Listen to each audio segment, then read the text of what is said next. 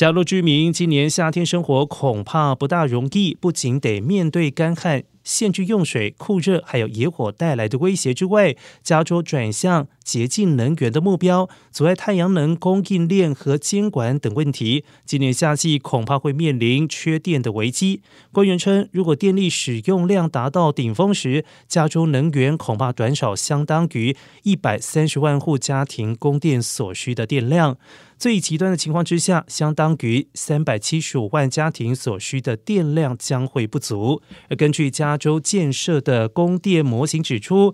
加州电力需求最高时，通常是日落时分的傍晚，比原本所需的电力少一千七百兆瓦。